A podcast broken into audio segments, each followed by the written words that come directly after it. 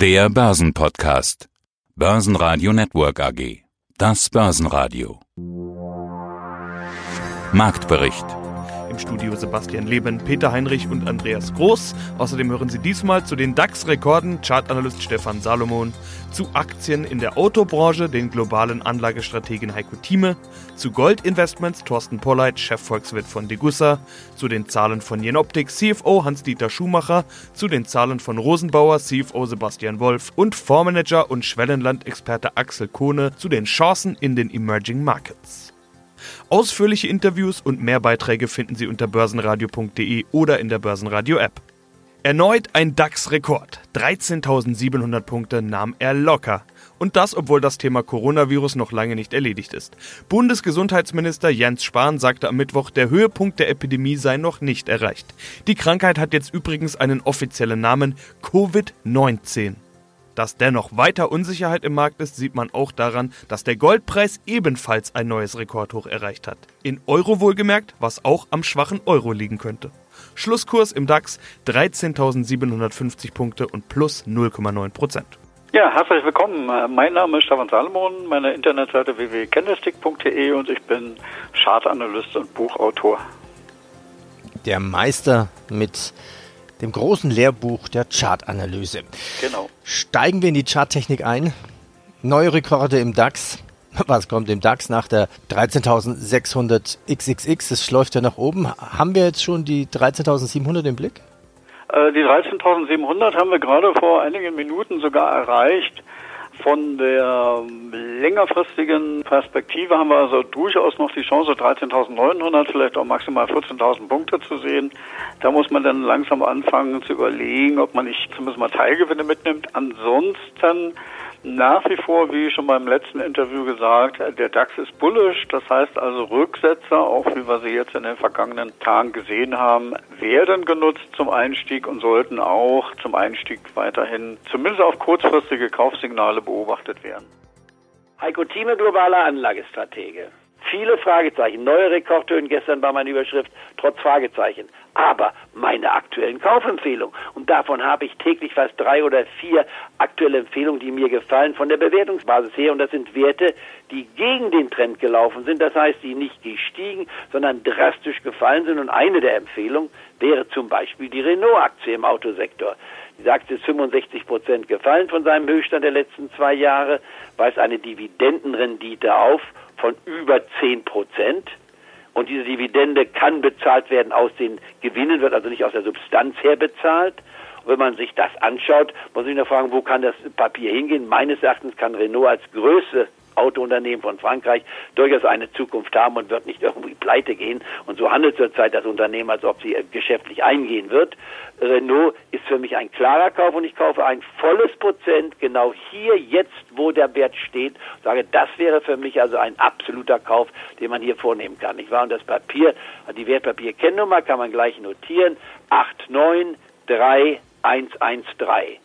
Ich habe es in den letzten zwei, drei Wochen empfohlen, diese Basis. Ich hatte ursprünglich jetzt schon empfohlen, da war es über 40 Euro und gesagt, bitte die zweite Tranche kaufen, sollten wir in die Nähe der 35 Euro Marke kommen, was ich nicht garantieren kann. Nun sind wir da. Und ganz logisch, von meiner Seite her gesehen, heißt das, jetzt bitte wieder einsteigen und sagen, jetzt kann man nicht, bitte eigentlich nicht wieder einsteigen, bitte einsteigen.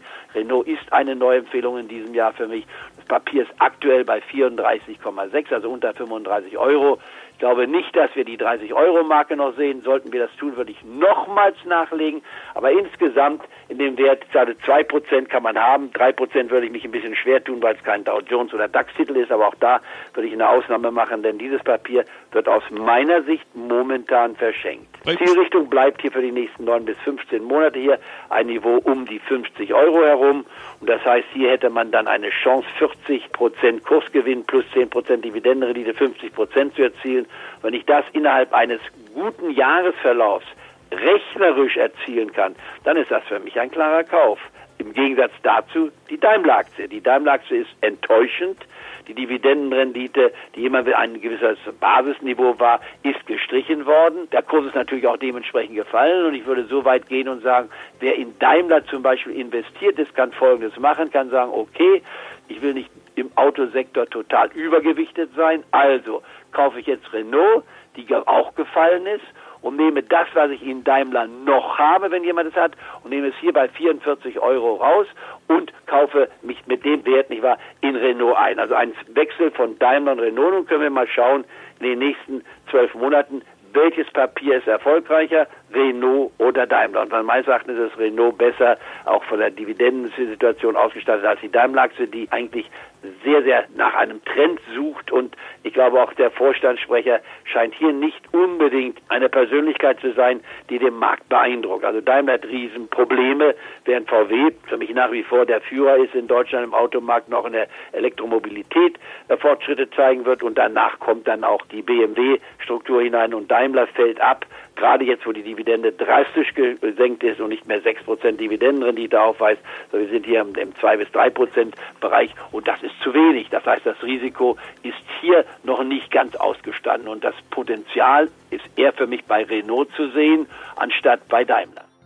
Autowerte und Automobilzulieferer sind heute in guter Stimmung, allen voran BMW. Denn BMW wagt sich in der Causa Coronavirus aus der Deckung und lässt ab kommendem Montag die Produktion in seinen drei Werken in Shenyang wieder anlaufen. Damit beendet BMW die verlängerten Neujahrsferien. BMW-Aktien liegen heute mit plus 3,5 Prozent unter den Topwerten im DAX. Norma hat im vergangenen Jahr kräftig gelitten unter der schwachen Autoindustrie. Die Folge knapp 17 Prozent weniger Gewinn und 2 Prozent weniger Umsatz. Selbst Vorstand Michael Schneider muss eingestehen, dass Norma hinter den Erwartungen zurückbleibt. Für das laufende Jahr gibt es noch keinen Ausblick. Trotzdem liegt die Aktie deutlich im Plus, dem optimistischen Gesamtmarkt sei Dank. Ja, mein Name ist Hans-Dieter Schumacher, ich bin der Finanzvorstand der Jen Optik AG. Und Evola? Ich könnte sagen Evola, aber den Tag nicht vor dem Abend loben. So sagten Sie es im letzten Q3-Interview im November. Und wie ist der Abend ausgegangen, also das Q4? Wie laut dürfen wir das Loblied nun singen? Ja, also ich denke, wir haben geliefert, was wir versprochen haben. Wir sind im Zielkorridor unserer angepassten Guidance gelandet mit 855 Millionen Euro Umsatz, 2,5 Prozent Wachstum, also erneut ein Jahr mit Wachstum unter erschwerten konjunkturellen Rahmenbedingungen. Was meinen wir damit? Wir meinen damit all die Themen rund um den Brexit, der uns sicherlich auch im Geschäft eher Gegenwind gegeben hat durch die Währungen weil wir dort auf dem Markt ziemlich präsent sind. Und natürlich die Themen um den amerikanischen Präsidenten und den Handelsstreit und das Thema Strafzölle, Importsteuern. All diese Dinge haben natürlich nicht positiven Rückenwind gegeben. Dennoch 855 Millionen Euro Umsatz, 2,5 Prozent Wachstum. Ziel Nummer 1 erreicht, unser Ergebnis, unser operatives Ergebnis EBITDA sogar mit 15,7 Prozent leicht über der von uns avisierten rund 15,5 Prozent Hürde. Das heißt, unterm Strich erneut ein sehr erfolgreiches Geschäftsjahr für die Jenoptik mit neuen sozusagen Rekorden für die Jenoptik. Ja, und das auch dank der guten Geschäfte der Halbleiterindustrie. Diese Definitionsliste der erschwerten konjunkturellen Rahmenbedingungen ist ja auch ziemlich lang. Ganz aktuell der DAX, neuer Rekord mit 13.700 Punkten und mehr. Die Anleger haben anscheinend schon ein Mittel gegen Corona gefunden. Die Gen Optik, sie sind ja global tätig, ich glaube, wenn ich richtig gelesen habe, in 80 Ländern. Gibt es eine absehbare Auswirkung durch den Coronavirus und den Stopp der Produktion in China für Gen Optik? Ja, das ist eine spannende, interessante Frage. Momentan haben wir zunächst mal nur die Themen mit unseren Mitarbeiterinnen und Mitarbeitern sozusagen in Schutz genommen. Wir haben rund 200 Mitarbeiter, Mitarbeiterinnen in der Region, davon mehr als die Hälfte in China. Nach dem chinesischen Neujahrsfest haben wir zunächst alle unsere Mitarbeiter gebeten, bis zum Anfang dieser Woche von zu Hause aus zu arbeiten, um eine mögliche Ausbreitung und Ansteckung in der Mannschaft von Corona zu verhindern. Wir haben alle Reisetätigkeiten in diese Region äh, unsererseits und auch von den Chinesen zu uns eingestellt. Man hört ja immer wieder von Firmen, die Besuch haben und dann die Mitarbeiter sich anstecken. Webasto ist, glaube ich, ein sehr populäres Beispiel, ein sehr bekanntes Beispiel gerade. Mein Name ist Sebastian Wolf von der Firma Rosenbauer. Ich bin Finanzvorstand. Brandschutz kennt keine Konjunktur. Das war Teil unserer Überschrift im letzten Börsenradio-Interview. Ihre 2019er Zahlen zeigen jetzt auch Wachstum. 7,6% Umsatz plus auf 978,9 Millionen Euro, EBIT plus 2,8% auf 50,2. Bleibt es also dabei? Sie sind unabhängig von den Themen der Weltkonjunktur, über die letztes Jahr so viel geredet wurde, Handelskrieg, Brexit, Rezessionsangst und so weiter? Genau, da bleiben wir dabei. Das sieht man auch, wenn ich noch eine dritte Zahl erwähnen darf, im Auftragsbestand und auch im Auftragseingang. Auch marktseitig hat sich das Jahr 2019 wieder sehr positiv dargestellt. Was ist jetzt mit dem neuen Thema Corona? Darüber wird ja jetzt aktuell gesprochen, betrifft die alten Zahlen noch nicht, ist aber ein aktuelles Thema, deshalb müssen wir darüber sprechen. China ist immerhin Ihr größter Einzelmarkt. Können Sie da schon einschätzen, dass Sie dieses Thema betreffen könnte und wie stark das ausfallen wird? Also da muss ich ein bisschen korrigieren. Der größte Einzelmarkt ist es nicht. Die größten Einzelmärkte sind für uns Deutschland und USA. Aber es ist richtig, China ist für uns ein wichtiger Markt, wo wir in etwa 100 Fahrzeuge pro Jahr absetzen. Und wir sind natürlich auch jetzt gespannt, wie uns das betreffen wird, sowohl auf der Seite der Supply Chain, also bei Lieferanten kann es uns betreffen, als auch natürlich in der täglichen Abwicklung von Abnahmen und Kundenbesuchen wir gehen aber schon auch positiv davon aus, dass sich das im Jahresverlauf wieder einspielen wird und wir etwaige Verzögerungen bei Abnahmen auch wieder aufholen können, was jetzt China betrifft. Asien ist rückläufig in den Umsätzen, China stagniert. Woran liegt das? Ja, also wir hatten 2018 da ein paar ganz schöne Spotprojekte auch drinnen. Allerdings hat sich die RW Asia Pacific, was den Auftragseingang betrifft, auch wieder leicht positiv sogar gegenüber dem Vorjahr verändert. Das heißt, fürs Jahr 2020 sind wir da auch wieder positiv mit der Einschränkung, was den Coronavirus betrifft, wo wir noch nicht genau natürlich wissen, wie uns das bezüglich China betreffen wird. Bei Heineken knallen die Kronkorken. Der Biergigant hat mehr verdient und rechnet auch weiter mit Zuwachs. 4% Wachstum im vergangenen Jahr war eine Punktlandung. Im Herbst hatte Heineken die Prognose auf eben jenen Wert eingedampft. Und 2020 will Heineken im selben Tempo weiter wachsen. Das wird dann aber ein neuer im Chefsessel verantworten. Jean-François von Boxmeer übergibt nach 15 Jahren den Bierkrug an Dolph van den Brink. Der Börsengang von Airbnb hatte sich schon etliche Male verschoben und jetzt das. Die Zimmervermittlungsplattform ist tief in die roten Zahlen gerutscht. Der Nettoverlust soll wegen hoher Kosten bei 322 Millionen Dollar liegen, schreibt das Wall Street Journal. Im Vorjahr hatte Airbnb einen Gewinn von 200 Millionen Dollar erwirtschaftet. Der Börsengang soll jetzt frühestens Ende dieses Jahres erfolgen. Mein Name ist Thorsten Polleit, ich bin der Chefvolkswirt der Degussa. Jetzt wissen wir ja, da wir Sie ja schon häufig gehört haben, dass Sie ein Mann des physischen Goldes sind.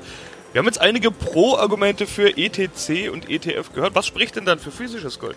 Physisches Gold ist in puncto Sicherheit immer noch die beste Lösung. Das sollte der Anleger sich klar machen. Ich sagte ja auch bereits, die institutionellen Investoren gehen den Weg über die ETCs oder ETFs weil ihnen das regulatorisch so vorgegeben wird. Aber der private Anleger hat natürlich die Restriktion nicht und er sollte gut abwägen, welche Risiken er denn versichern möchte durch den Erwerb von Gold. Und wenn er eben nicht nur partizipieren will an der Goldpreisentwicklung, sondern sich auch absichern möchte gegen die Risiken im internationalen Finanzsystem, dann ist das Erwerben von physischem Gold in Form von Barren und Münzen sicherlich immer noch die beste Strategie. Wir haben jetzt über den Erwerb gesprochen. Ich möchte auch mal über die andere Seite noch sprechen, die Handelbarkeit, also den Verkauf. In einer möglichen Krise könnte ich mir vorstellen, dass das physische Gold da dann auch die bessere Variante ist. Emittenten können pleite gehen, Konten können eingefroren werden und ähnliches. Liege ich damit richtig? Ich denke, das ist eine richtige Schilderung der Risikolage in einer Phase einer starken Marktanspannung. Die ETFs sind natürlich an den Börsen handelbar, aber das Vertrauen ist natürlich auch hier ganz wichtig. Das Vertrauen, dass der Emittent auch in der Lage ist, das physische Gold auszuliefern auf Wunsch des ETF-Halters oder des ETC-Halters. Wenn es hier Vertrauensverluste kommt, dann kann es auch zu Abweichungen kommen des Anteilspreises im Vergleich zum physischen Goldpreis. Dieses Risiko gibt es natürlich nicht für Anleger, die physisches Gold im Sicherheitsschließfach vorrätig haben.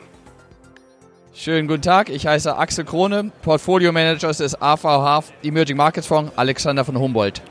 Und wir treffen uns auf dem Vorkongress Mannheim 2020. Ich habe mir im Vorfeld mal allerlei Überschriften durchgelesen. Emerging Markets kommen da relativ häufig vor. Das scheint ein Thema zu sein, das besonders viele interessiert. Woran liegt es? Weil da die großen Chancen liegen. Wie ist Ihre Einschätzung? Sie sind ja der Experte sozusagen. Ich meine, Emerging Markets kann man nicht auslassen, denn es sind 70 Prozent der Weltbevölkerung, die leben in Emerging Markets. Und ich meine, warum sollte man dort nicht investieren? Es wäre ja, wenn man sage, ich investiere nur auf die alle Unternehmen, die mit Buchstaben A, B und C anfangen und lasse den Rest aus.